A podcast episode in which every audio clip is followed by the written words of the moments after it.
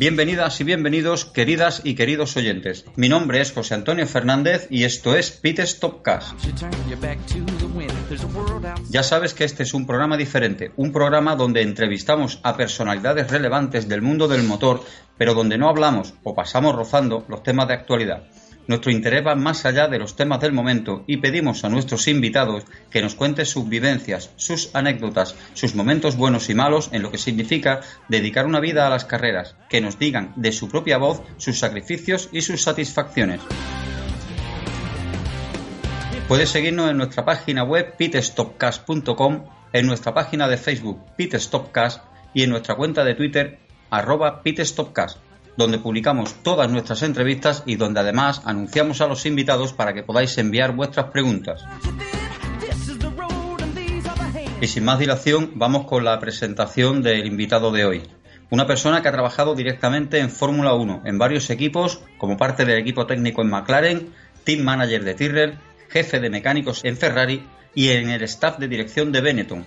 Y en este periodo de tiempo acumuló cinco campeonatos del mundo de pilotos y tres de constructores dejó la Fórmula 1 y se embarcó en un proyecto de Telefónica y luego en el proyecto Epsilon Euskadi, que fue una auténtica escuela de ingenieros y que lograron construir, diseñar y gestionar dos coches LMP1 en un proyecto completamente español para la mítica carrera de Le Mans. Aparte de haber llevado a Robert Kubica a ser campeón del mundo en las World Series, colaboraciones en todos los medios de comunicación, prensa, radio y televisión, analista técnico de Fórmula 1, experto, como lo catalogamos muchos de los que llevamos años siguiendo esta categoría.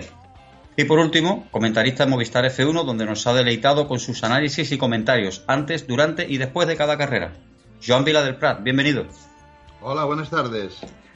Eh, ¿Qué tal? Eh, agradecerle que nos haya dedicado un tiempo a pasar aquí un ratito con nosotros, a, dedicarle un tiempo a la afición que tan necesitada está de, preguntar y de saber. Dos cosas. Primero de todo, nos damos del tú, que es lo más fácil, ya ah, que los dos somos dos quemados de este mundo, y dos tíos que lo viven con pasión. Esto es lo primero. Y segundo, te has olvidado que también estuve en pros como director general. Ah, es verdad, cierto, cierto. Bueno, pues dándole pie ya, y ya que hablamos de la pasión, ¿qué, te lleva a dedicarte a las carreras? ¿Qué ocurre en tu vida para que un día decidas que el mundo del motor sea tu motivación y decidas vivir de esto? Caray, esta, esta es difícil y simple. O sea, yo soy de los afortunados que de pequeñito, eh, creo que porque mi padre me llevó a Montjuic y y vi las caras de Fórmula 1, vi sobre todo los mecánicos, sus cajas de herramientas, con todas las herramientas que brillaban, etcétera, y dije, no, no, yo esto, esto es lo que yo quiero hacer. Mi padre tenía una empresa de transportes, teníamos tres camiones que hacíamos el transporte desde mi pueblo, San Cugat, a Barcelona, y siempre he estado un poco involucrado pues con los chofers y con cuando reparaban los camiones y este tipo de cosas. A mí todo esto de la grasa, el aceite, pues hasta un cierto punto me, me atraía. No me atrae tanto ahora, en, este, el sentido de, ensuciarme, pero sí eh, había un interés por saber cómo funcionaban todo este tipo de cosas. ¿no? Yo creo que de aquel día, básicamente, que fui a Montjuic, eh, vamos, me quedé, me quedé enamorado de este, de este deporte, que ha sido deporte, ha sido mi pasión, es mi pasión y ha sido mi profesión. Pilotos, escuderías, miles de kilómetros a la espalda, retos, fracasos, victorias ¿Cuál ha sido el mejor momento en tu carrera deportiva? Uf, hay muchos. Muchos, desde, desde los momentos de España, de haber trabajado y ganado el campeonato de Fórmula 1930 con Federico Van der Hoven, de haber trabajado en Martini, en Flash con Villota, Jodar, Villacieros, a hacer la Super Renault Europa, bueno, eh, fracasos también muchos, pero los fracasos te ayudan a hacerte fuerte para, para seguir luchando por la victoria, ¿no? Quizás el punto más importante de mi carrera pues fue en el momento que entré en Project Four, que me costó muchísimo, Proyecto 4, que era en aquel tiempo el dueño era el señor Ron Dennis, que aún no estaba en Fórmula 1, y que a partir de, después de muchas historietas que las iremos explicando durante el día, pues al final uh, él consiguió entrar en McLaren y yo conseguí entrar en McLaren también. Él como team manager y yo como mecánico. Eh, estamos hablando de victorias, pero también hay que hablar de fracasos, más concretamente las del piloto, que a fin de cuentas es la cabeza visible de todo un equipo. Sabemos que siempre están preparados los pilotos para la victoria, pero ¿se prepara un piloto para la derrota? Pues lo mismo que todas las personas normales, ¿no? En la vida, cuando tienes un objetivo y el objetivo no, no lo ganas, pues eh, lo que está claro es que en las pérdidas es donde se aprecian las victorias, ¿no? Si siempre ganaras no te darías cuenta de lo bueno que es ganar. Para, para saber ganar hay que saber perder. Y está claro que todos los pilotos en sus categorías inferiores y cuando van creciendo pues tienen, eh, tienen sus momentos de gloria, sus momentos de fracaso y de errores. Y sobre los errores es lo que tú creces y te haces más fuerte. La historia demuestra que la pole position es muy relevante en una carrera para la victoria en la mayoría de las ocasiones. ¿Se trabaja en carrera eh, algún aspecto especial en esta parte? Es mental. Eh, para los pilotos, y bueno, yo no diría solamente para los pilotos, para los pilotos, para el equipo, para todos. O sea, cuando vas a hacer una vuelta no es lo mismo que cuando te preparas para hacer una carrera que son 60, 70, 80 vueltas, lo que sea, ¿no? Está claro que en una vuelta sabes que lo tienes que dar todo y este todo tienes que estar totalmente convencido de ti mismo y que tienes lo mejor, los mejores mecánicos, los mejores ingenieros, los mejores todo y que tú eres el mejor. Y si tú tienes esta mentalidad, que es una mentalidad especial eh, en este, en estos, no sé, cinco minutos que pueda durar entre que sales, entras y haces tu vuelta, eh, obviamente es cuando tú tienes que darlo el todo por el todo. Y en aquel momento no hay momentos de dudas ni de nada. Para hacer la pole necesitas creerte en ti y en todos los que están a tu lado. La Fórmula 1 ya no suena o ruge como hace años. ¿Eres purista? ¿Es mejor la Fórmula 1 de antes, la de los románticos, o esta nueva Fórmula 1 que es híbrida y adaptada a los tiempos que corren? A ver, yo soy romántico. Antes, hoy y mañana. Me gusta la Fórmula 1 porque me gusta el mundo de la competición, porque es un mundo que no solamente te enseña lo que es la mecánica y lo que es, pero te enseña muchísimas otras cosas más. Yo debo muchísimo a la Fórmula 1, he viajado por todo el mundo, más de 40 años, conozco todo el mundo, tengo amigos en todos lados, hablo cinco lenguas, eh, he podido, eh, mi mujer es italiana, mis hijos han nacido en Inglaterra, o sea, imagínate que yo tengo un mundo muy internacional, soy catalán, obviamente, eh, o sea, en, en este sentido, eh, creo que tengo la cabeza muy abierta de, ser de donde me dan de comer y donde me lo paso bien y donde me, del mundo. Soy un hombre de, por decirlo, del mundo. Y esto te lo, me lo ha dado este trabajo, esta, esta afición y este, este lujo que he tenido de poder eh, participar y trabajar en algo que te gusta, ¿no? Esto a veces los chicos jóvenes eh, hoy les cuesta muchísimo pero, pero bueno, yo solo siempre insisto y cuando doy alguna charla es eh, lo más importante es entender o intuir qué es lo que te gusta y lucharlo hasta el final. A mí me sale bien, eh, empecé en los momentos que era mucho más difícil, en los años 70, donde pues ni tenías permiso de trabajo ni te podías mover y era mucho más complicado, pero quizás esto me hizo más fuerte a la hora de luchar contra los residentes, por decirlo, ¿no? Porque yo no tenía nada que perder y todo a ganar. Y ellos tenían pues sus novias, sus amigos, sus cosas, se iban a los pubs. Yo um, iba, cenaba y de hecho pedí en un momento determinado la, la, llave para volver a trabajar porque en casa me aburría. Y estaba hasta las 2 de la mañana haciendo mis cositas. O sea que en este sentido... Eh, eh, no solamente creces como, como, técnico, sino también creces como persona en muchísimas cosas. Y esto es tremendamente importante. Cuanto me decías del rumor, sí es verdad que se encuentra a faltar. Espero que este año, con el hecho de que han permitido una válvula de escape o dos válvulas de escape, pues tengamos uh, estos dos, tres escapes que den un poco más de decibelios, que esto es importante porque la Fórmula 1 sin ruido no se entiende, la verdad sea dicha en cuanto a... Eh, ¿Qué te diría yo? al resto, bueno, la Fórmula 1 tiene sus momentos y ha habido momentos de gran igualdad, hay momentos de gran desigualdad, han habido luchas entre compañeros de equipo y también las estamos viendo ahora. Y yo soy un amante de la técnica y siempre pienso que en el mundo de la Fórmula 1 es un poco el banco de pruebas de la automoción en general. Quizás hace años nos habíamos ido un camino que no era el camino más correcto para ser este banco de pruebas. Y con este nuevo reglamento, que después hablaremos, pero que, pues sí, vuelve a traer otra vez estas nuevas tecnologías, recuperación de energía, etcétera, etcétera, etcétera, que esto siempre va a ayudar a la automoción como en su principio, en su idea fue el automovilismo. Otra cosa es que el reglamento, de la forma que está hecho, me guste o no me guste, pero esto ya hablamos más, más tarde. Trabajar con muchos pilotos y muchos equipos deja mucha sabiduría acumulada. De todos los pilotos que has tenido la oportunidad de trabajar, ¿alguno especialmente difícil? No, no, cada uno tiene su particularidad. Eh, con unos aprendes, con otros intentas enseñar. Yo he tenido la gran suerte de, trabajar, pues, no sé, 8, 7, 8, 9 campeones del mundo, no me acuerdo ahora.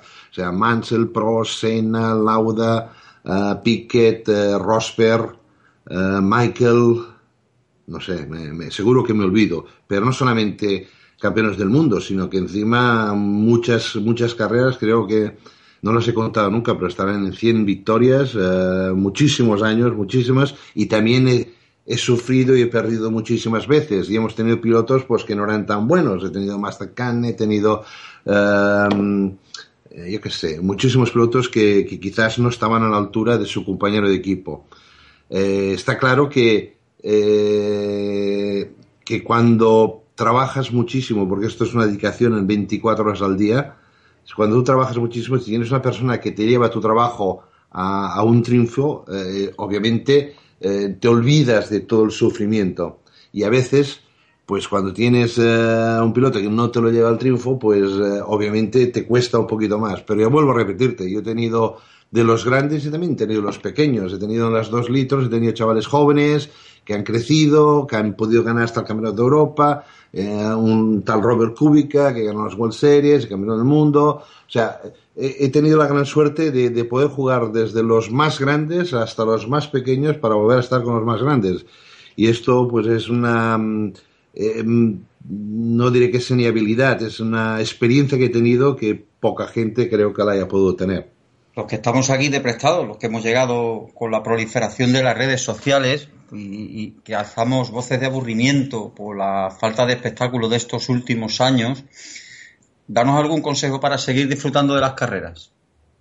Que me cuesta entender que una carrera de Fórmula 1 sea aburrida. Quizás porque, porque yo la he vivido, he, he, ganado, y he ganado también con aburrimiento en los tiempos de McLaren, que se ganaban, pues que básicamente ganamos todas las carreras menos una, este tipo de, dominación que tiene Mercedes es aburrido para los que pierden, pero para los que ganan de aburrido no tiene absolutamente nada.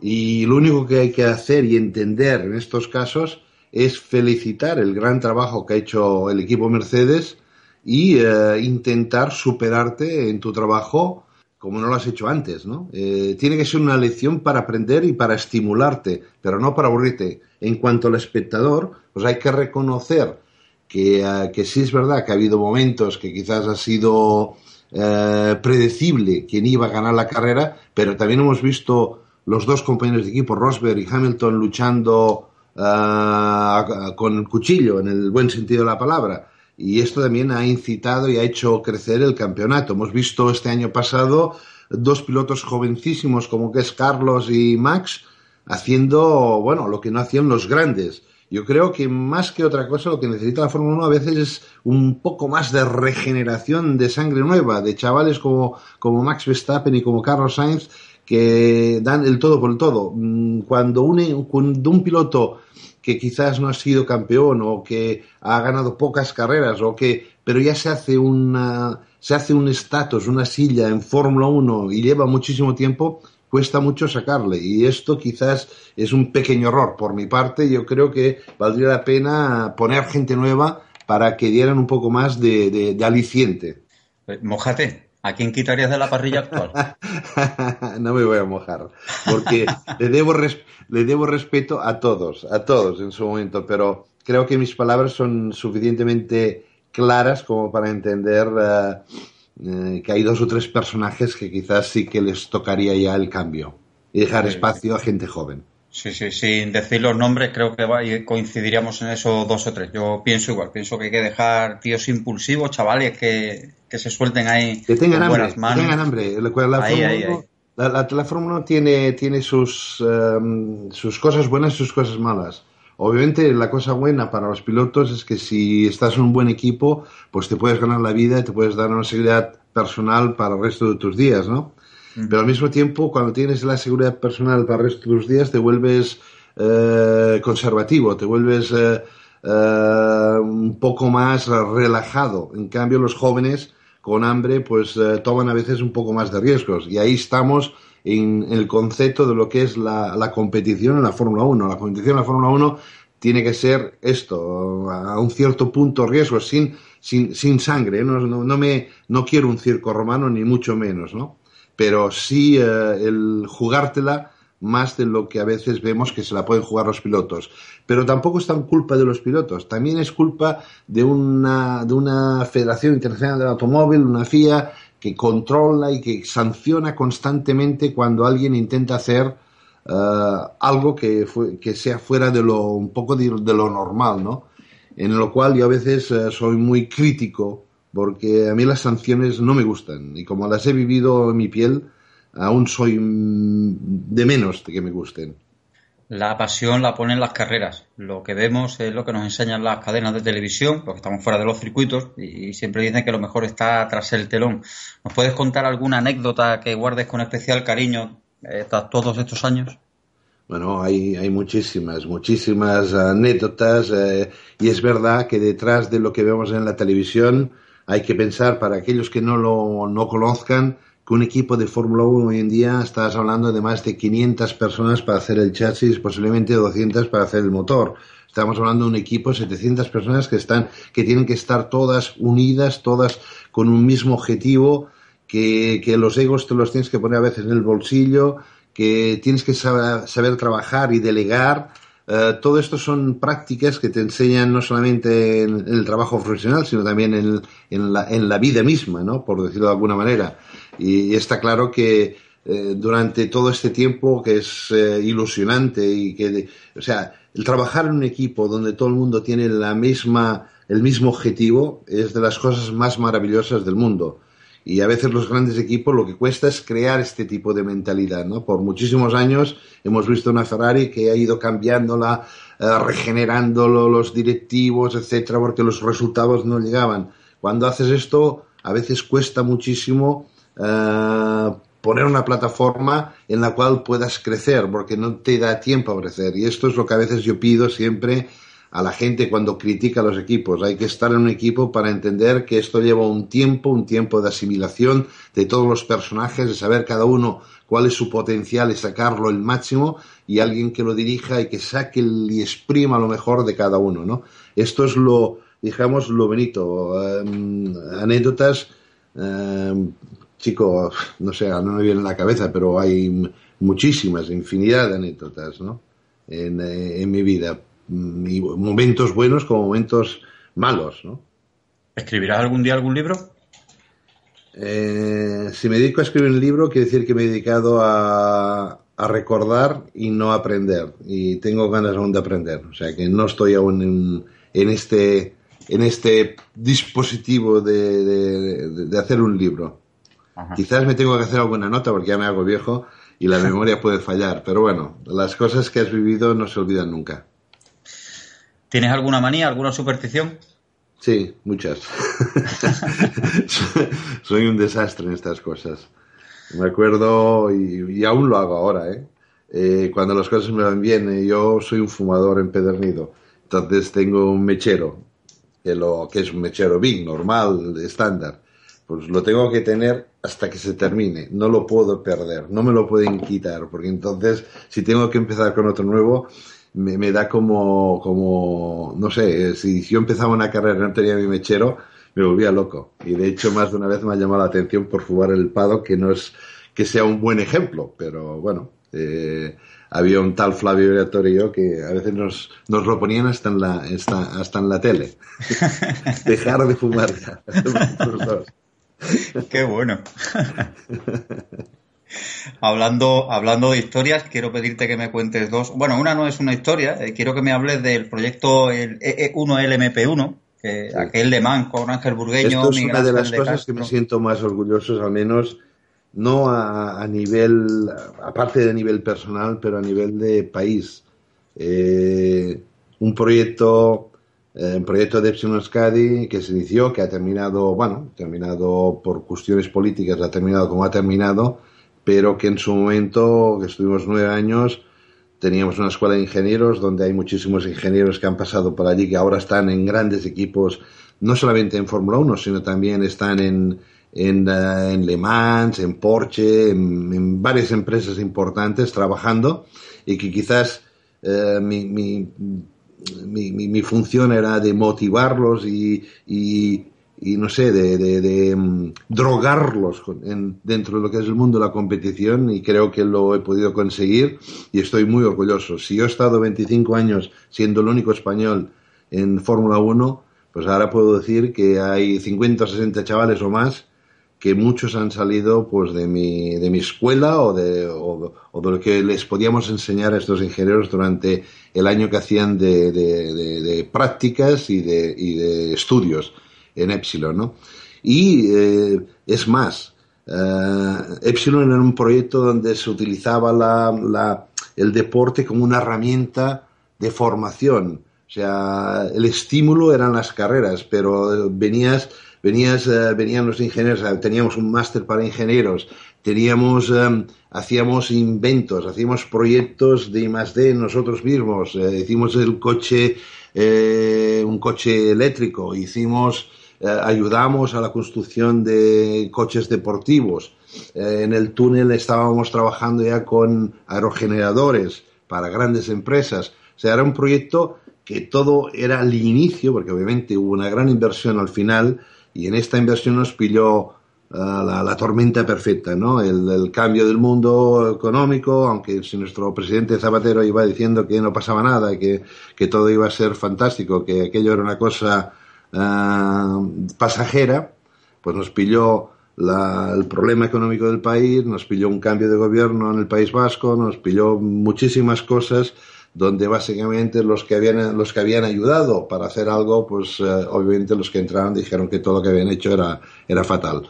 Total, que el proyecto se fue un poco al carajo, pero sí hay algo que queda y que quedará en la historia, que es nosotros como, como, como gente de nuestro país con chavales de nuestro país, con chavales salidos de la escuela, realizamos dos coches que corrieron en Le Mans y en todo el campeonato y que duraron 20 horas. Yo creo que eh, ni Bifredo Ricard con Pegaso no se llegó nunca a clasificar en Le Mans. Nosotros lo hicimos con un coche hecho, construido, diseñado, producido y gestionado por gente de casa. Y creo que eh, esto indica que el potencial de nuestro país en este sentido es mucho mayor de lo que la gente cree. Lo que no tenemos son los medios, porque en aquel momento ni nosotros mismos teníamos un solo sponsor para este proyecto. Fue una inversión que hicimos con el objetivo de entrar dentro de lo que era el, mundo comercial y poder vender en un futuro coches de aquella categoría hechos por nosotros, que de hecho al año siguiente ya teníamos cinco pedidos hasta que los uh, básicamente con los problemas que tuvimos, etcétera, pues se tuvieron que cancelar. Pero el camino estaba hecho a nivel internacional de reconocimiento no solamente de gestores de equipos, sino también de mm, productores de, de, monoplazas. Queríamos emular con un poco más ¿eh? Uh, lo que podía haber sido una Dalara, o lo que podía ser una Lola, o, o por hecho, de hecho, la Lola tampoco existe ahora en este momento, ¿no? pero una empresa que hiciera uh, coches de competición y cualquier tipo de reto tecnológico importante. Llegamos a ser 130, 140 personas, o sea, estamos hablando ya de una empresa bastante, bastante grande y todos con una gran ilusión y con un, vamos, yo son de los momentos de mi vida que me siento más orgulloso, aunque el final no haya sido o no es, no es demasiado agradable. Y para terminar mis preguntas, eh, me pongo a escucharte y escucho la, la pasión que le pones a, al tema de, del hincapié que le haces del equipo español. De, bueno, cuéntame una historia romántica que me encanta leer, que yo la sé, pero que muchos oyentes no la conocen. Brasil 1989 y el volante de Nigel Mansell. bueno, vamos a ver, espera ahí. A ver, te explico. Eh, yo estaba en, Ferra en Ferrari, llegué en el 87, 88 y 89 En el año 89 eh, el director técnico era John Barnard, que era el director técnico de McLaren, que fue el que me ofreció el trabajo de ser el primer jefe de mecánicos de la historia de Ferrari que no era italiano, porque allí los mecánicos salen de una escuela de Ferrari. Entonces yo venía de fuera, que no, que no fue fácil inicialmente. Tenía 30 años y el más joven tenía 50 años de mis mecánicos. Ellos habían ganado con Villeneuve y con Tambay y con eh, infinidad de gente, con Pironi y, etcétera. Y yo mm, llegaba fresco, había ganado los títulos con McLaren eh, y, y nada más, ¿no? Entonces, para mí era un reto importante, era un paso de ser el número uno de un coche y trabajar en el túnel de viento de McLaren, eh, ser modelista y después trabajar en el túnel, a de golpe a ser eh, jefe de mecánicos de, bueno, en aquel momento tenía 110, 120 personas, porque eran solamente el jefe de mecánicos, el equipo de pruebas, el equipo de carreras, más el subasemblaje, más el cambio, más toda una serie de departamentos. Y la verdad es que, bueno, llegué y con, con, la filosofía y la arrogancia de joven, con la experiencia de haber trabajado en un equipo que, es, que me ha enseñado muchísimo, que ha sido McLaren, ¿no? Y a poco a poco esto al, final, al inicio costó muchísimo. Si quieres una anécdota importante, me acuerdo de un día que estábamos haciendo, uh, mira, ahora me ha venido la, la, la mente, uh, voy a la, a la oficina y de golpe no hay nadie. Me voy al portero y me dice, Shopero. Digo, Shopero, ¿qué es esto Shopero? Me voy a, a, la oficina, cojo el diccionario, miro Shopero, Strike, porque hacía la traducción en inglés. Joder, huelga. Coño, no puede ser un equipo de carreras de Fórmula 1 hacer huelga. ¿Qué, ¿Qué, tontería es esto? No me lo puedo creer. Me voy otra vez Shopero. Y después me explicó, es claro, que ellos son dentro de un convenio del metal mecánico, de la Fiat, etcétera, etcétera, etcétera, etcétera, etcétera. Y que obviamente había este problema que estaban todos eh, pues, pidiendo más dinero, pero no Ferrari, sino la, ingeniería industrial en Italia en general, ¿no? Había una, huelga uh, a nivel nacional. Bien, yo dije, mire chicos, a mí me importa un carajo. Yo estos coches, si esto era un lunes, y estos coches el viernes tienen que estar en Fiorano dando vueltas.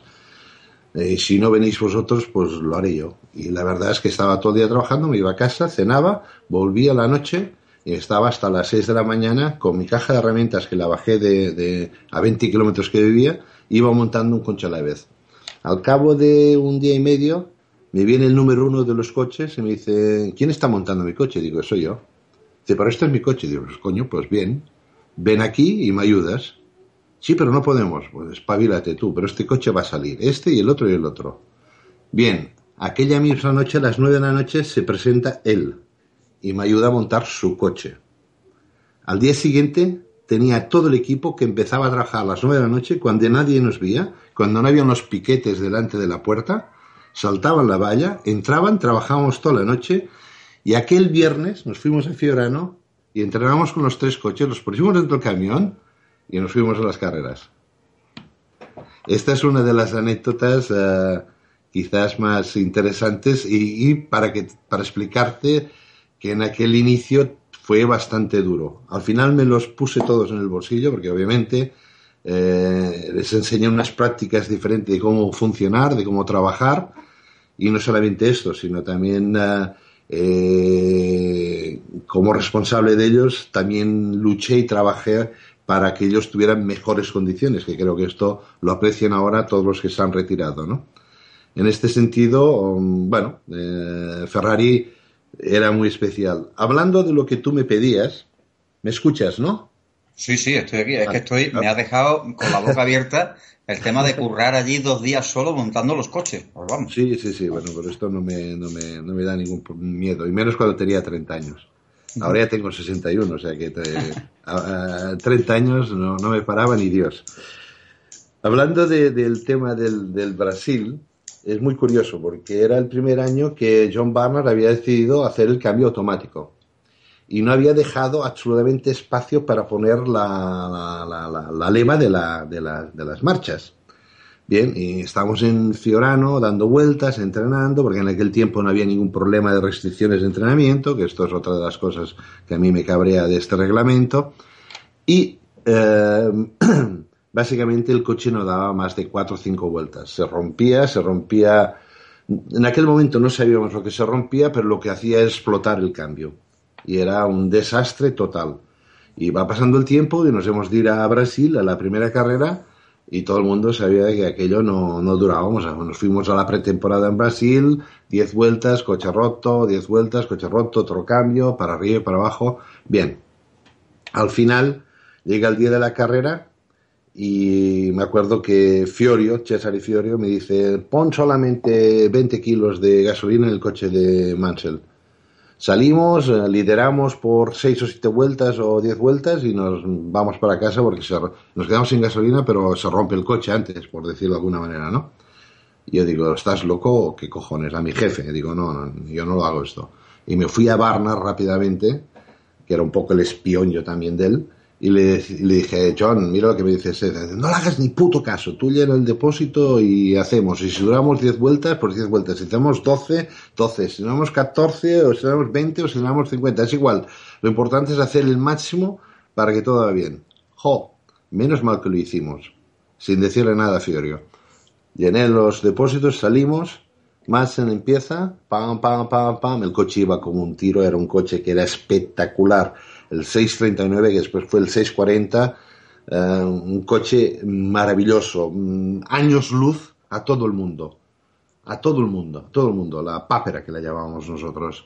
Era un coche de verdad con barras de torsión, con el cambio automático, era, era una revolución general. En esto, Barnard, creo que todos le debemos muchísimos favores de lo que ha hecho este señor, que es John Barnard, a veces eh, todo el mundo habla de Adrian New, Adrian New, Adrian New, el hombre que ha revolucionado más la Fórmula 1 después de Chapman, yo podría decir que es John Barnard, que es un hombre que ha traído infinidad, el chasis de carbón, los frenos de carbón, el, eh, cambio automático, todo lo que estamos viendo en estos días viene gracias a este, a este gran personaje que yo tuve la, la suerte de ser su pupilo, ¿no? su, su niño, por, por decirlo de alguna manera y el que me enseñó muchísimas cosas. Bien, empieza la carrera, eh, vamos liderando, o estamos allí luchando en las primeras posiciones, y de golpe por radio, Mansell, eh, tengo problemas, tengo problemas con el cambio.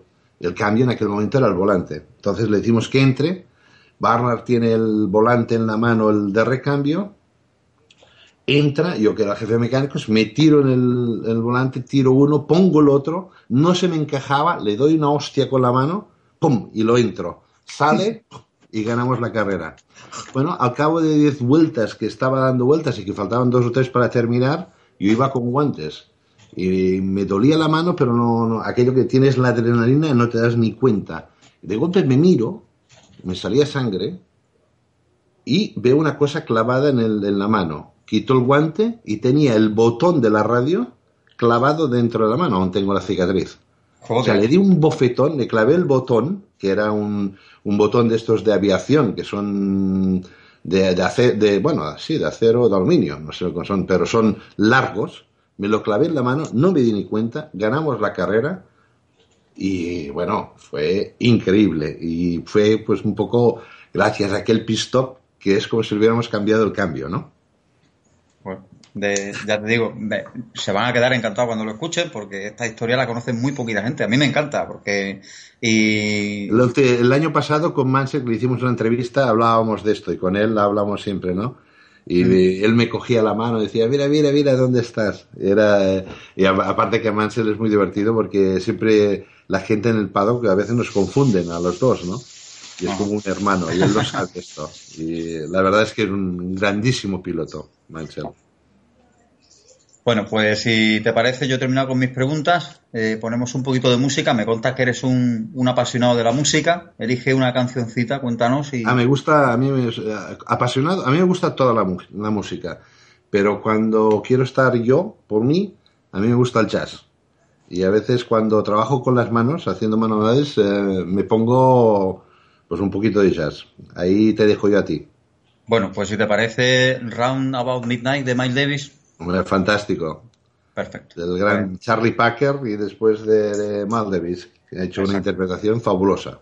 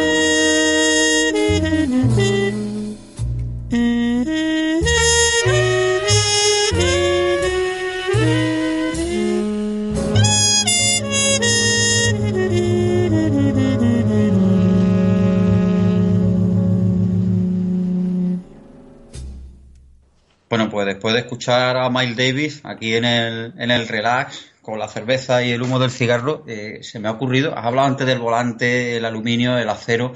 ¿Tú no crees que el automovilismo se ha tecnificado demasiado? Eh, por ejemplo, yo, que yo soy amante de las estadísticas, y cuando leo lo que, ha sido, lo que era un motor, que antes era un propulsor simple, un motor de combustión, a lo que es ahora la, unidad de potencia de, la, o la unidad de propulsión de los coches de Fórmula 1, ¿no crees que esto se ha tecnificado demasiado?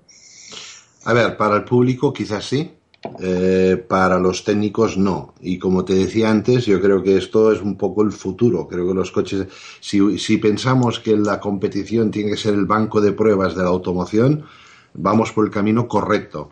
Eh, si hablamos de solamente puro y duro espectáculo, obviamente para que la gente lo entienda es mucho, mucho menos complicado un motor de combustión normal. También es de combustión el que tenemos ahora, es un motor turbo, es un motor que lo teníamos en los 80 y que daban 1400 caballos. Que nadie se olvide de este tipo de motores. Lo que ahora tenemos son dos motores eléctricos que uno ayuda a levantar las vueltas del, del turbo cuando levantas el pie, y no sopla el escape, entonces lo hace girar a la misma velocidad para, para que cuando vuelvas a dar un poco de gas lo vuelvas a tener allí dando la presión que necesita y el otro que, que, básicamente carga una batería también y en un momento determinado utiliza esta energía de la batería para dar 160 caballos directamente en el cigüeñal. O sea, estamos hablando de dos ayudas, dos motores eléctricos, que es un poco como la automoción en este momento, el camino que sigue, eh, y, que, y, que, y, que, y que ayudan al motor normal de combustión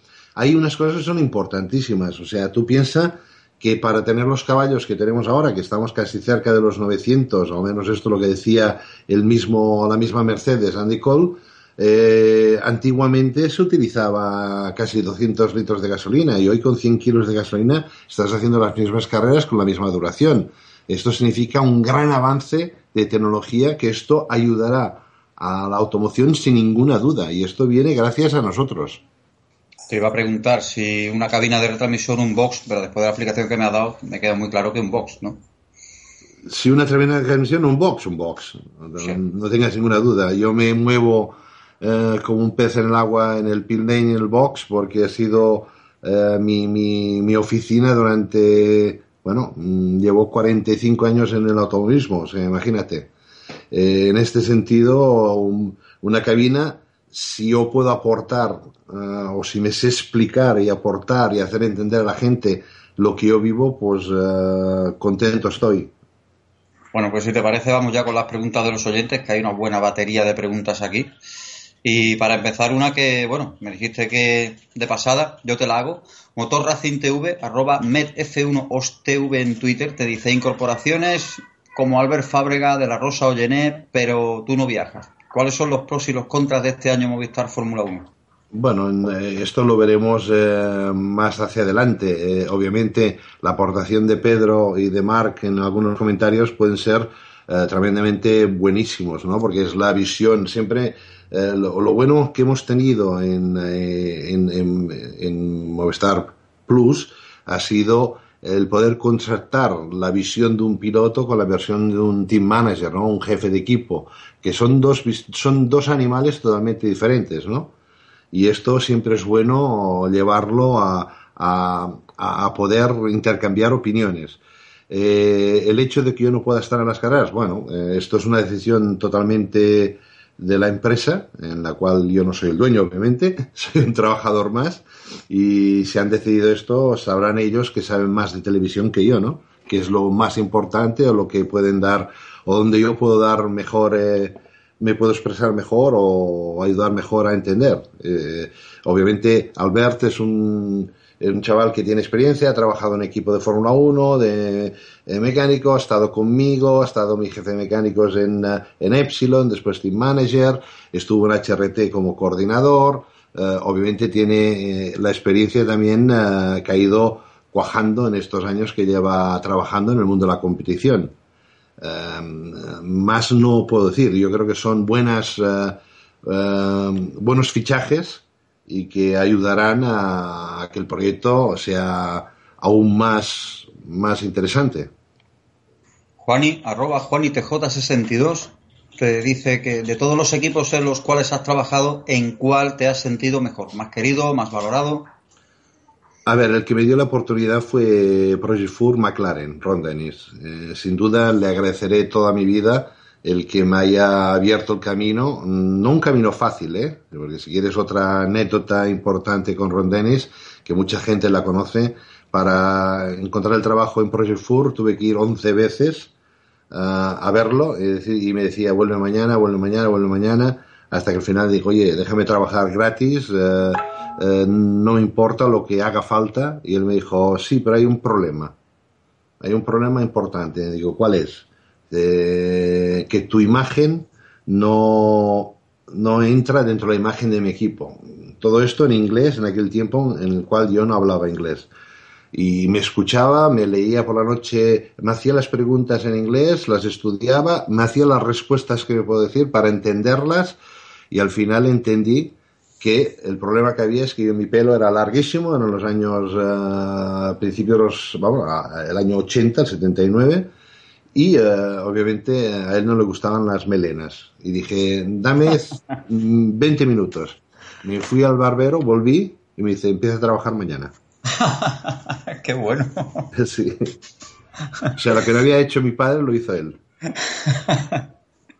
eh, también... Hizo, después me hacía limpiar el taller, cuando todos iban al pub yo me quedaba hasta las 9, las 10, él me miraba desde arriba y allí hicimos relación personal importante que aún la mantenemos de muchísimos años, ¿no? O sea, eh, allí es donde nos conocimos cuando él quería ser manager de un equipo de Fórmula 1, había sido mecánico de equipos de Fórmula 1 en Brabham y en otros sitios, pero nunca había sido manager y yo quería ser llegar a ser jefe mecánico de un equipo de Fórmula 1 y los dos pues íbamos a veces a cenar y a explicarnos nuestras fantasías de futuro y cuando a él le llegó la oportunidad de ser eh, eh, uno de los accionistas, director de McLaren, obviamente se hizo una selección de 45 que habíamos allí. Eh, mm, quedamos 8 o 9, no me acuerdo ahora exactamente el número. Yo en aquel momento seguía estando ilegal, porque en aquel tiempo necesitaba permiso de trabajo, no lo tenía, y él me solucionó los problemas de todos los papeles. Yo fui uno de los queridos por él para entrar en el proyecto de McLaren. O sea que él intentó a ver si me podía romper y al final le demostré que, no me, que, él no me, que no me rompía él ni Dios, que yo no volvía a España sin haber hecho lo que yo quería y triunfar en mi carrera profesional. Y esto es algo que él aprecia muchísimo y que siempre nos ha mantenido muy juntos. Pues sí, sí conocía la historia esa, ¿eh? No sé dónde la he leído. Sí, sí. Pues ahora te, se, se, me ha encendido la bombilla ahora cuando la has contado. Te, digo, explico, te, explico, una, te explico una de aquel tiempo que son más, más bestia, que no todo el mundo la sabe esta. Y es que en, en un momento determinado yo empecé en el equipo de Fórmula 2 con Chico Serra de Cesaris. A mí me, cambiaban, iban, cuando alguien estaba jodido o el equipo estaba, me metían de un sitio a otro, ¿no? Y, y, y de, de, golpe el equipo de Fórmula 3 estaba muy mal. Teníamos Johansson, llevaba Marlboro y había que ganar el campeonato sí o sí. Faltaban seis carreras para, para, para, para terminar el campeonato. Pero entre medio de esto había los Procars, ¿no? Y, la, y los Procars eh, iban bien, ganamos con uh, Stuck, Hans Stuck, el campeonato, etcétera. Y en una de estas carreras de, de, de, de Procars, en Mónaco, había un team manager que era neozelandés, que después fue un hombre importante en la competición porque tuvo su equipo de Fórmula 3 y lo ganó varias veces, hasta con Senna, se llamaba Dick Bennett.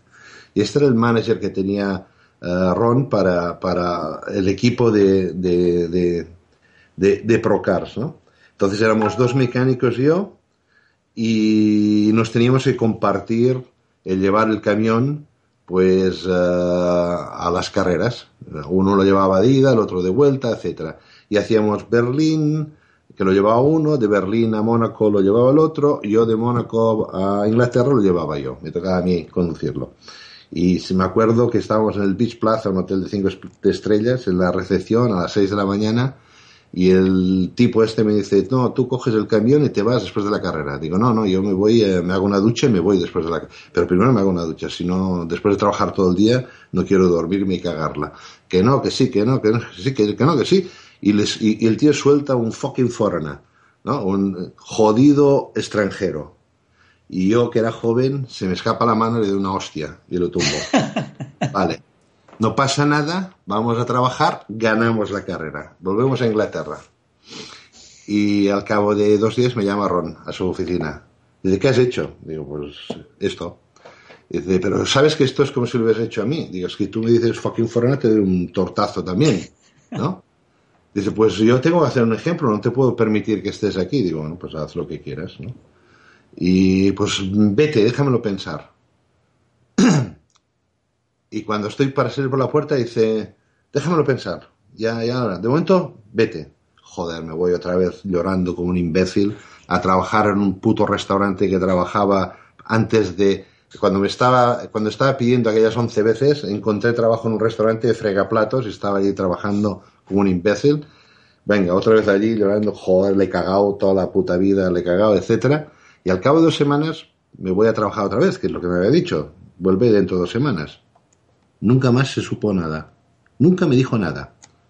Fantástico. Seguimos trabajando y llega este, esta historia de, que el equipo de Fórmula 3, pues faltan seis carreras, Johansson estaba tercero y para ganar el campeonato tenía ganar todas las carreras y hacer la vuelta rápida. Y si hacía esto, lo ganaba por un punto. ¿A quién ponen de team manager? Al señor Dick Bennett. ¿Y a quién ponen de mecánico? Al señor John Vidal Pratt. Oye, como una seda. Después del ostión que le di, se terminaron los problemas.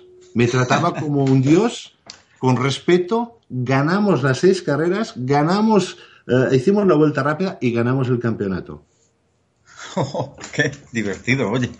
Y nada. Lo que, podía haber sido, lo que podía haber sido un desastre total, al final se convirtió en una, en una anécdota simpática ahora, ¿no? Que vuelvo a repetir, y que me perdonen los oyentes que no soy no soy una persona violenta ni mucho menos, ni, ni, es una, ni es un ejemplo a seguir, pero era tal la frustración quizás del lenguaje, de sentirme eh, extranjero, de ser emigrante. Yo a veces, cuando vemos las cosas en la televisión de los emigrantes, eh, me siento o, creo que me puedo entender exactamente lo que piensa muchísima gente, ¿no? Porque solo lo viven los que han sido emigrantes, lo que significa, y sobre todo estoy hablando de los 70 y los 80 en Inglaterra, que es un país duro con los emigrantes. Bueno, Juanita hace otra pregunta. No sé si te ha dado tiempo ver el, MP431, el McLaren. Eh, lo he visto solo en fotos y no puedo opinar demasiado. Lo que sí es bonito, los colores, son los colores de McLaren toda la vida pero eh, hay que mirarlo de cerca. Yo iré posiblemente mm, a nivel privado eh, martes y jueves, así uh, podré acercarme a ver los viejos amigos y a intentar entender un poquito más exactamente cómo va todo. Y obviamente a partir de ahí podré dar mi, mi visión de cómo son los coches. El que he visto un poquito más es el Ferrari, me gusta, mucho más agresivo, eh, mucho más, eh, más coche James Allison. James Allison es otro, otra de las personas que he tenido el placer de que trabajara para mí en Benetton. Lo conozco muy bien. Eh, y la verdad es que, es que ha hecho un buen coche, creo que ha hecho un buen coche. Y ya el año pasado el mismo Ferrari hizo una gran evolución de motor que no estaba tan lejos a Mercedes. Yo creo que este año vamos a tener un año muy, pero que muy divertido porque Ferrari no se lo va a poner fácil a Mercedes. Mm, eso, espero, que veamos por lo menos la parte de arriba más, luchas. Eh, Lupión GP, arroba Lupión GP en Twitter, de los pilotos de la parrilla actual de Fórmula 1, ¿cuál es para ti el mejor? estas son las preguntas siempre de, difíciles de contestar. Yo creo que, a ver, el, el mejor, mejor, mejor es difícil de decir yo te diré que me gusta la agresividad de Hamilton, me gusta la inteligencia de Vettel y me gusta los cojones que mete Fernando cuando ve huele sangre en carrera. Yo creo que en carrera Fernando es bestial. Cuando huele, cuando huele sangre. cuando, huele, cuando huele que él tiene, cuando huele que él tiene un buen coche y que el de delante lo puede presionar. Ahí es, Fernando es bastante único. José Manuel Sánchez, arroba Jomasago, tiene dos preguntitas. Dice, hola Joan, eh, ¿por qué crees que se aprobaron tantos cambios en los monoplazas si se decía que había que reducir costes? Porque son mentirosos y pinocchios. y la otra... Les importa, un carajo que los costes o no costes. O sea, hay tantas... las empresas grandes no están por esto y los equipos pequeños que sufren sufrirán. Y esto es la historia de la vida. El pobre siempre es pobre y el rico siempre es rico. Antiguamente, eh, con un reglamento mucho más abierto, quizás los pobres podían ser inteligentes y joder a los grandes, como lo hizo en su momento Benetton o lo hizo en su momento el mismo Williams, lo hizo en su momento eh, mm, bueno, Repul, o sea, gente que no tiene nada que ver con el mundo de la competición, que hacen latas de, de, bebidas isotérmicas o, los que hacían los polovers de golpe con un grupo de gente bien afinada, sin el mayor presupuesto de todos, porque nunca hemos sido comparables o, a veces no se pueden comparar los presupuestos de Mercedes, de Ferrari y de los grandes con los equipos pequeños, pero había esta habilidad de que el reglamento te permitía poder hacer un coche tan competitivo. Hoy en día, con un reglamento tan restringido, eh, obviamente las diferencias en presupuesto y en, de los grandes y los pequeños es enorme. Otra pregunta, si dice si te da tiempo, ¿se soluciona el ruido o tenemos que conformarnos con la GP2? No, yo creo que va a incrementar el ruido, no lo sé, porque aún no los he escuchado de verdad, he escuchado alguna, alguna, algún vídeo, pero en los vídeos no, no se puede, no, tienes que estar allí al lado y sentir si vibras o no vibras o si se mueve el suelo, ¿no? Entonces yo creo que esta solución que han optado obviamente va a incrementar el ruido, sin duda. Ahora, si lo incrementará a lo que todo el mundo le gusta, a cuando teníamos los motores V10 a, a 20.000 vueltas, esto ya no lo sé. Porque el, ruido también va en referencia a las vueltas del motor. Y aquí el máximo son 15.000 vueltas, cuando se había llegado a 20.000, 20 ¿eh? Yo, yo creo que a los V10, V12 no vamos a llegar, creo. Aquello, aquel sonido, lo que tú has dicho los turbos, en su momento los turbos, nunca la gente se quejó de los, de lo, del ruido. ¿Eh? En el tiempo de los turbos, pasaron los turbos, pero no hubo ninguna queja de ruidos. Era un ruido diferente, pero sigue siendo, bueno, de hecho era un ruido diferente y cuando levantaba el, el acelerador había unos petardos que eran tremendos. O sea que yo creo que eh, han llegado a un compromiso. Creo que van a incrementar con estas eh, dos válvulas de escape, eh, van a incrementar el que las lleve, porque puedes llevar una o dos, van a incrementar el ruido del motor, pero sigo pensando que el hecho de que solo llegues a 15.000 vueltas, esto siempre te da un límite. Marta Isidor, arroba MRC Isidor, dice, hola Joan, ¿qué cambios harías en 2017? Y otra, ¿efecto suelo sí o no? Para mí sí. Para mí sí el efecto suelo, porque me gusta, porque aparte es carga aerodinámica sin afectar, sin, sin, eh, sin que te penalicen las rectas. Eh, veríamos eh, entrar en curva mucho más rápidos. ¿Qué cambios haría? Los que están previstos en este momento que están discutiendo pero que no se ponen de acuerdo. Ruedas más anchas, bajar un poco el alerón trasero, intentar... Eh, pero yo haría más cambios de no solamente técnicos, yo abriría un poquito el reglamento a nivel técnico para que los profesionales listos, sin ser los ricos, eh, tuvieran la oportunidad de, de, hacer un coche diferente. Hoy en día, si tú miras, el reglamento es tan cerrado que yo estoy mirando los coches que han salido y si todos los coches los pintaras de negro o de blanco, no sabías cuál es el Ferrari, cuál es el McLaren, cuál es el... porque todos tienen la misma historia. Estaba intentando entender los, las modificaciones, todos el mismo morro más o menos de la misma manera, los laterales todos buscando una Coca-Cola estrecha, que es obviamente para buscar carga, un alerón que está muy definido en la parte trasera, y son pequeñísimos detalles los que van a hacer la diferencia entre un coche y el otro. Pero en cuanto a visibilidad, en cuanto a imagen, eh, obviamente son todos iguales. En cambio, en el pasado tú entendías perfectamente quién era un Ferrari, quién era un McLaren, quién era un Arrows, quién era un Williams, porque su, su ingeniero director ponía su firma, ¿no? Y esto es lo que quizás me encuentro a faltar ahora. Y esto solamente es abrir el reglamento un poquito más. Y abrir el reglamento también en cuanto a ser más constantes en cuanto a los jueces, la FIA, los comisarios, ¿no? Ah, me cabrea bastante ver ah, a veces que hay sanciones porque uno casi se toca o no sé qué y, a veces los lances de carreras son lances de carreras y no hay que no hay que mm, no hay que pararlos esto porque porque estos son las carreras, ¿no? A mí me preguntaron una vez, no sé si di la respuesta correcta, dice, oye, ¿por qué se parecen tanto los coches de Fórmula 1? Hace tres años con las narices esas que sacaron cuando hubo el morro escalón y no sé si acerté, digo, digo pues porque el reglamento es tan ajustado que no dejan otra salida a los ingenieros. Es, exactamente lo que estás diciendo. Es tan ajustado que al final todo el mundo trabaja en el mismo camino. Ah. Esta es una desgracia para la Fórmula 1.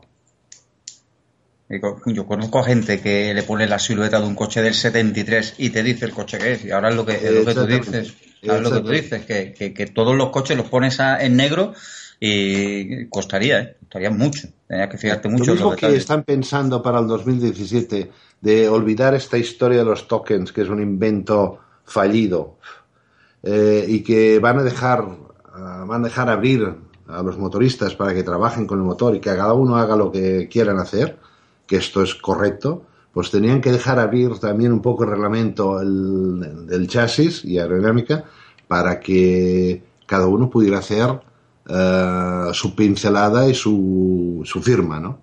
Y esto, esto yo creo que sería interesante, sería bonito y la gente podría identificar mejor los coches, no solamente por los colores, sino por, por las formas. Cristian, arroba CrisTV73. ¿Volveremos a ver una escudería española en Fórmula 1 a medio o largo plazo? ¿Qué tendría que ocurrir para eso? Ah, chico, esto es esto me gustaría tener una bola cristal, pero lo dudo muchísimo porque eh, las narices que le puse yo haciendo el proyecto de Epsilon Euskadi, que teníamos el modelo, teníamos el túnel, teníamos todo y al final no nos dieron la licencia, le dieron a Campos, que en principio no tenía absolutamente nada. Hay cosas que a veces no se entienden, ¿no? Y yo creo que la oportunidad está, al menos por mi parte, lo veo bastante difícil. Otra cosa es que encontremos a alguien con mucho dinero que compre un equipo. Esto siempre puede pasar, ¿no? Siempre puedes tener una telefónica o yo qué sé, una empresa eh, enorme que diga, pues vale, compro un equipo y este es el equipo de ahora de casa, ¿no? Esto es otra historia, pero lo veo difícil que un proyecto iniciado a cero eh, eh, se, pueda, se pueda hacer.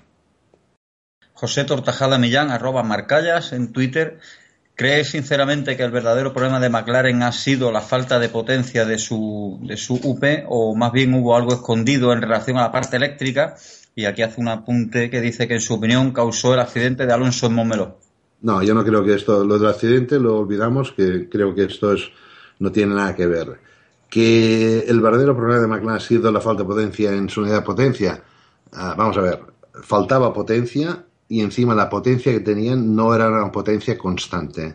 Eh, el gran secreto para mí de Mercedes es el poder utilizar estos motores eléctricos constantemente y al mismo tiempo que están, lo están gastando eh, toda la energía de la batería, están recargando la batería y lo pueden utilizar constantemente. Y cosa que se veía muy claramente en, en el volante de Fernando, que cuando utilizaba la, la potencia del MGU-K, obviamente la barra bajaba hasta abajo y hasta que no se cargaba pasaba media vuelta sin una vuelta para cargarse otra vez.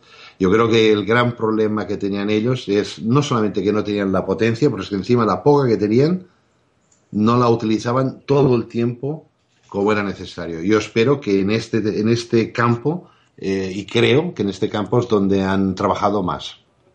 Samuel C. Motor, arroba Stadis Motor, dice, cuando hablamos de ti, de Joan Vila del Prat, eh, lo primero que nos viene a la cabeza es la faceta de comentarista, pero ¿qué sueño has cumplido como ingeniero? Bueno, esto es porque son jóvenes. Eh, como vuelvo a repetir, son 45 años en el mundo de la competición. Primero, hay una cosa muy importante. Yo no soy ingeniero. Quizás pueda saber tanto o más que un ingeniero. He tenido muchísimos ingenieros bajo mi, mi mando, por decirlo, ¿no? Porque he sido director general, director de operaciones, todo lo que tú quieras. Pero ingeniero, ingeniero no he terminado. Yo no terminé el bachillerato y empecé a trabajar a los 16 años. Estaba en un equipo que se llamaba Flash Mori, que era el oficial de Martini en España, que hacíamos los chases de Martini. O sea que ingeniero no lo soy. Sí que me he informado, sí que he leído libros, sí que he estudiado por mi cuenta, pero no soy ingeniero. Esto es una cosa para, porque no quiero en absoluto eh, coger un mérito que no lo he conseguido. Quizás sea una frustración para mí. Pero bueno, me ha ido bien la vida en, en, el otro camino, que es el de saber manejar, sacar lo mejor de los ingenieros. En esto sí que he sido bastante, bastante bueno. Eh, no, no, no, no. Sueños, eh, sueños son los, los de siempre. los sueños son los mismos, ¿no? es seguir trabajando en lo que te gusta y seguir disfrutando. El día que no lo haga, el día me quedaré en casa, pero en principio es mi mundo, es mi vida, es donde yo me he desarrollado, es donde ha crecido toda mi familia con muchos sufrimientos y que, y que dure todo lo que pueda durar, porque sigo interesado en lo que pasa cada día, en, lo, en los cambios de reglamento, en los cambios de eh, técnicos, en todas las cosas y, vuelvo a repetir, es, es mi mundo, es donde yo me muevo con uh, gran agilidad, si quieres, ¿no? Lucas R, arroba Lawyer 2. ¿Sería viable refundar la cultura del automovilismo en España? Ay, uh, vamos a ver, en, en, eh, lo que está clarísimo es que España es un país con grandes talentos, lo hemos visto, lo hemos visto no solamente en Fernando, Carlos, eh, hemos tenido a Mary, Alguersuari, hemos tenido muchísima gente que ha probado. El problema no es un problema de tener la habilidad y la naturaleza para hacerlo, porque ahora viene Palau y vienen muchísimos, eh, muchísimos más, ¿no? Es un problema de mientras se vea el automovilismo como un deporte élite donde solo los que van tienen dinero, esto se hace complicado. Y si encima las empresas españolas tienen la tendencia a no apostar por la gente de casa, porque siempre van a caballo ganador, entonces eh, se hace aún mucho más complicado. El potencial lo tenemos, pero yo creo que la cultura, o sea, hay que refundar la cultura, tiene que ser en las empresas, en las ayudas uh, para la gente que de verdad valga en este mundo. Germán Zambrana, arroba eh, Germán F1GP, ¿volverías a primar la aerodinámica a la unidad de potencia a partir de 2017? No, yo creo que es un, hay que hay que tener un balance, hay que ser, uh, hay que tener las dos cosas. Eh, pero hay una cosa que es importante. En cuanto al mundo de la aerodinámica, es un, agujero negro que estamos descubriendo cada día más cosas. Y en el mundo de la mecánica, quizás es más restringida en este momento. Pero es importante entender que más potencia tengamos, si llegamos a pasar de los 1000 caballos, si estamos ya en 900, llegamos un día a pasar de los 1000 caballos, de 1000 caballos a 1050 mm, no habrá tanta diferencia. A diferencia que si tienes 700 a 750 hay una gran diferencia en cuanto a prestaciones, o de 800 a 850, en cuanto vas acercándote a, partir de los 1000 o 950 a 1000, la diferencia entre caballos no es tan acentuada en el comportamiento del coche, porque el neumático a veces no puede asumir toda esta potencia, sobre todo en los momentos como ahora, que no tenemos tracción a control ni, ni este tipo de herramientas, ¿no? Por esto que y a mí me gusta que vayan creciendo y que todo el mundo esté allí y que el motor quizás no influya tanto en cuanto a las prestaciones del coche, que sea el piloto manejando el coche y el piloto poniendo el coche a punto. Yo creo que esto es la, la, la, la, Fórmula 1 uh, real. Uh, y, y, ahí es donde creo que quieren ir. Y espero que vayan. Alfredo de Celis, arroba de Celis, te pregunta, ¿puede un equipo hacer miles de horas de un motor en un banco de pruebas? ¿Serviría para algo? que quiera todo lo que quiera, eh, sí, en un banco de pruebas y en un transit dyno, que se dice. El transit dyno es básicamente es un banco de pruebas donde, donde puedes programar el circuito, todo lo que hace el motor, de cada curva, cuando levanta, cuando el acelerador, etcétera, etcétera. Todo esto, como viene en telemetría, viene grabado, tú puedes crear un programa que haga exactamente lo que hace. Y de hecho es lo que hacen los, los, los transit dynos, ¿no? Que lo ponen y el motor empieza a hacer el circuito de spa, después hace el circuito no sé qué, y el otro, y, con los frenos de motor que indiquen la, capacidad de resistencia al aire del coche, etcétera, etcétera, etcétera. O sea, esto lo puedes hacer todo lo que quieras, pero obviamente eh, esto significa mucho dinero, mucho presupuesto para, ir, para ir rompiendo y gastando motores. A Javier Barragán, arroba a Javi BP. Si tuvieras capacidad de decisión en Fórmula 1, ¿habría alguna normativa que eliminarías inmediatamente y alguna que pondrías? Lo están haciendo. Los tokens me parece estúpida y creo que lo están haciendo. Eh, esto de solamente probar 15.000 kilómetros para el equipo me parece otra chorrada. O sea, en, ningún deporte del mundo eh, está prohibido entrenar. Tú te, todos los atletas entrenan para, para, para poder ser mejores el día de la competición y en la Fórmula 1 parece ser que esto es imposible. Sí es verdad que hay un coste, pero es un coste que hay que buscar la forma eh, de, que sea más asumible. Pero los equipos tienen que probar. Si no vemos los desastres de Honda y de Renault y de lo que hemos visto en los últimos años, que creo que hace más mala imagen y a la reputación y a la imagen de, la Fórmula 1 que, que bien. Aitor, arroba F1 Limits, te pregunta, ¿cómo ves el hit to hit entre los pilotos de cada escudería este año? Bien, bonito. Veo Rosberg con ganas de darle a Hamilton. Veo que Raikkonen tiene que demostrar que puede estar a la altura de Vettel, porque el año pasado se lo comió. Eh, bueno, con Fernando y Baton creo que no hay color, eh, lo sabemos todos. Eh, tienes Kvyat con Ricardo, que tienen que hacer un buen trabajo los dos, los dos y Kvyat la última parte del año estaba muy fuerte. Tienes a Max y a, Carlos, que, mm, bueno, si la gente que mire los libros pensará que Max ha sido mejor que, Carlos, pero si miramos las veces que se le ha roto el coche a Carlos, veremos que esto no es así, que ha sido más rápido en clasificación y que posiblemente haya tenido más puntos al final de la temporada que Max. O sea, ellos también están allí en la aguja del, en el ojo del, del, dueño. En ese sentido, van a tener que trabajar fuerte. Eh, no, la verdad es que sí, va a ser divertido. Como es eh, el, mejor termómetro para un piloto es su compañero de equipo, que tiene el mismo material que él y que al final es el que te dice la pauta. Es muy difícil comparar. Cuando a veces se hacen las preguntas, ¿quién es el mejor? el mejor es, son muchas cosas. El que tiene el mejor paquete, mejor motor, mejor, mejor todo, ¿no? Es un paquete. Y si encima de esto lo sacas el máximo rendimiento, llegas a ganar el campeonato del mundo. Eh, pero no todo el mundo tiene esto. Y entonces eh, es injusto hacer comparaciones, ¿no? Para mí, yo siempre digo, los 15 primeros son todos grandes potenciales campeones del mundo. Y que si y aparte la historia me lo, me lo ha demostrado, ¿no? Siempre hago el ejemplo de Jarier, que no se clasificaba con el Shadow y cuando murió Peterson eh, se montó en un Lotus y pole position creo que era en Canadá o en Estados Unidos. O sea, estamos hablando de que si tienes el material lo puedes hacer. Sobre viraje F1, te pregunta qué tipo de información referente a equipos, pilotos o federaciones censuran en los medios de comunicación. Yo creo que los medios de comunicación, al menos si puedo hablar por los nuestros, no, los medios de comunicación no censuramos en absoluto. Si hablo por, por Movistar Plus o los que yo he podido trabajar. Lo que sí a veces hay censura por parte de la federación o por parte de cuando hay un problema, cuando hay un incidente.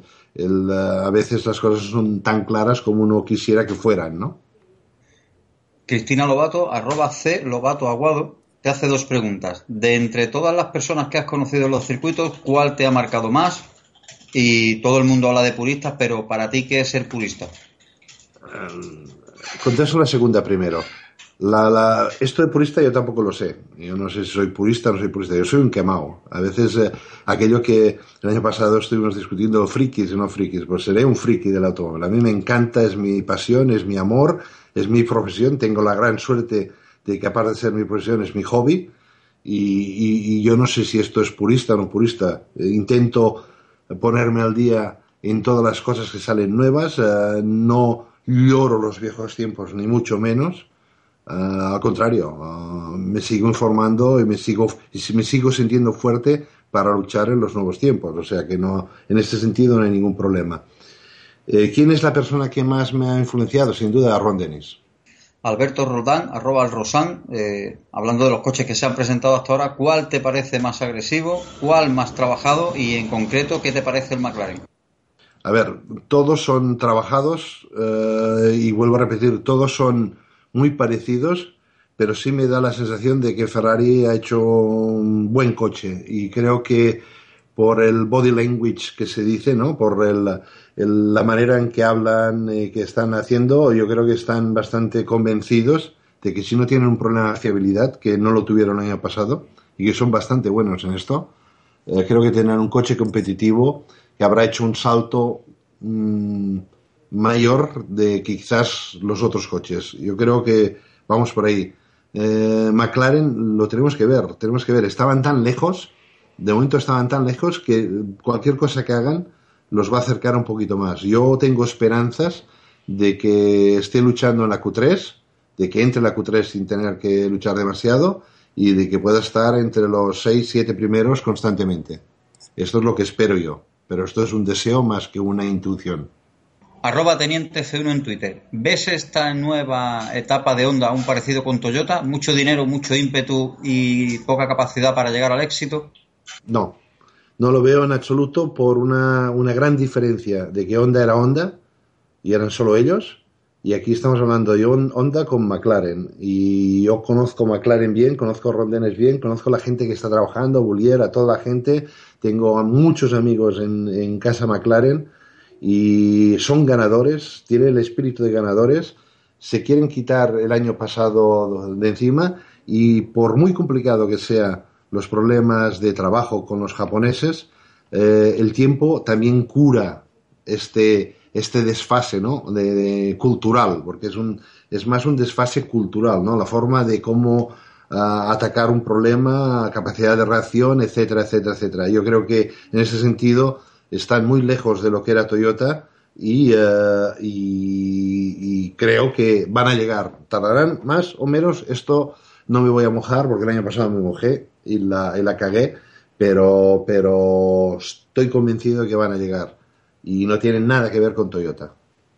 Y la otra pregunta que te hace, ¿qué sería un buen indicativo en los test que indicara que Honda puede estar arriba? ¿Muchas vueltas o buenos cronos?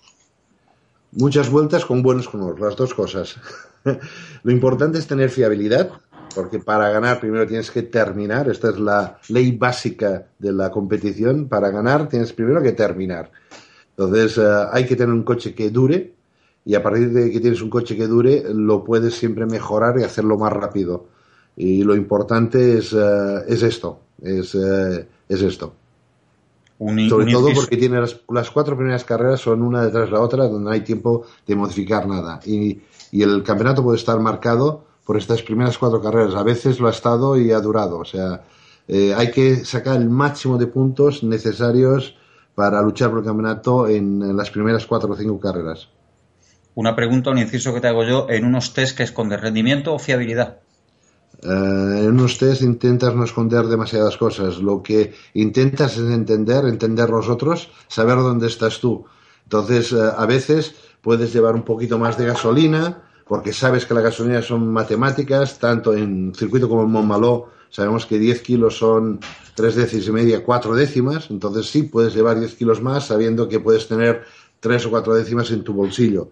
Pero más que esto, no, no vas a poder hacer. Lo que intentas es hacer el máximo de vueltas, buscar la fiabilidad y buscar entender el, el, por qué has hecho las cosas. O sea, tú has modificado, has hecho, has renacido un coche o basándose en la experiencia del pasado, has hecho un coche nuevo y lo que quieres es entender tu nuevo hijo, ¿no? Cómo camina, cómo funciona, cómo se mueve, eh, qué capacidad de reacción cuando haces un cambio, qué siente el piloto, qué es lo que no siente el piloto, cuánto fácil se, es este sentimiento. Todo esto es lo que tú buscas en las pruebas, ¿no? Eh, sobre todo fiabilidad y después entender el coche para empezar a trabajar en las zonas donde te pueden dar uh, más uh, tiempo por vuelta. La última pregunta de los oyentes, la de mi peque, Jesús Fernández, arroba Braves Mercury. Tiene 13 añitos, pero los tengo a los dos enganchados. Eh, mis hijos no les gusta el fútbol, a mis hijos les gustan la, la, las carreras de coche, que ya sabe que... Eh... es bueno, esto es bueno, es, esto es sano, esto es bueno. Ajá. Que esté enganchado en los coches es bueno, es sano. Ahí está. Te pregunta ¿te gustaría volver a la Fórmula 1? A ver, he tenido posibilidades de volver a la Fórmula 1. Hace dos años se me ofreció la posibilidad de, dirigir un equipo que está entre los seis, siete primeros. O sea, no, te voy a decir el nombre. Eh, y bueno, por desgracia me pasó un problema personal con mi hijo, que bueno, le encontraron un cáncer y en aquel momento dije, basta, hay que estar al lado de la familia, cosa que no he hecho en muchísimos años y eh, decidí de dejarlo. Salió lo de Telefónica al mismo tiempo. Eh, Telefónica me permitía pues ir a las carreras, volver a casa, estar a casa, no tenía que mover a toda la familia ni irme a vivir a otro equipo, a otro país, que era lo que lo que llevaba el compromiso de tomar la decisión de sí con el equipo y eh, decidí hacer esto. Y de momento estamos aún luchando, parece que todo va bien, gracias a Dios, y al menos puedo estar junto con todos ellos pero muy orgulloso de que después de tantos años los equipos eh, sigan pensando en que yo puedo aportar algo para ellos. Esto me hace sentir feliz y me hace sentir orgulloso del trabajo que he hecho en todos estos años. Vaya, no, lo sabía. Uh. Bueno, te... no hay más preguntas. Te hago tres preguntitas, las tres preguntitas sorpresa del final, rápidas y concisas, y cerramos si te parece. La primera, perro o gato. bien. Perro. Perro. También me gustan los gatos, ¿eh? pero tengo un perro de 80 kilos. ¿De 80 kilos? ¿Qué raza es? Es un, uh, un, uh, un dog alemán. ¿Un caballo? Sí, un caballo. Otra pregunta, ¿la tortilla de patatas con cebolla o sin cebolla? Con cebolla, y la hago yo, fantástica. Ah, bien. En casa la, la, tortilla de patatas soy yo, el, el tortillero. y la, última pregunta está un poquito más comprometida. Quiero que me digas un coche, un piloto y un circuito. joder. A ver. Circuito, Spa. Bien. Eh, no, podría decir Spa, podría decir también uh, Suzuka. Hay dos o tres circuitos que son. Estoy enamorado de ellos. Eh, un piloto. Hay muchos complicado. Eh, bueno, en, de toda mi historia, tengo que decir al hombre que aprendimos juntos, ¿no? que fue Michael Schumacher, siete veces campeón del mundo. Pero al mismo tiempo he trabajado con Senna, eh, Senna era espectacular. Eh, no, mm, no he podido trabajar con Fernando, pero he trabajado con muchísimas, muchísimos otros. Fernando lo tuve en un equipo que le monté de Fórmula 3000 y era en sus inicios, o sea que demostraba lo que era capaz. Es difícil decir un piloto, un piloto. Y un coche, el coche quizás más revolucionario en cuanto a tiempo y en cuanto a, a reglamento de aquel momento, el coche de Barnard, el 639. Ferrari 639. Bueno, pues no, no, te robo más tiempo, sé que tienes que atender tus obligaciones, la familia, es domingo cuando estamos grabando esto, domingo por la tarde, y, nada, decirte que te despidas de los oyentes. Pues oye, pues muchas gracias, eh, sabéis dónde estoy y ha sido un placer eh, poder contestar a todas las preguntas, espero que os haya hecho, eh, las haya contestado mm, con el corazón y, y a sentiros otra vez. Por supuesto. Yo, si quieres, te cito a final de temporada y echamos una charlita corta a ver cómo ha ido la, temporada ya para hablar, sí, de la actualidad. Joan Vila del Prat. Dime, dime. Como tú quieras. Muy bien. Joan Vila del Prat, muchísimas gracias. A vosotros.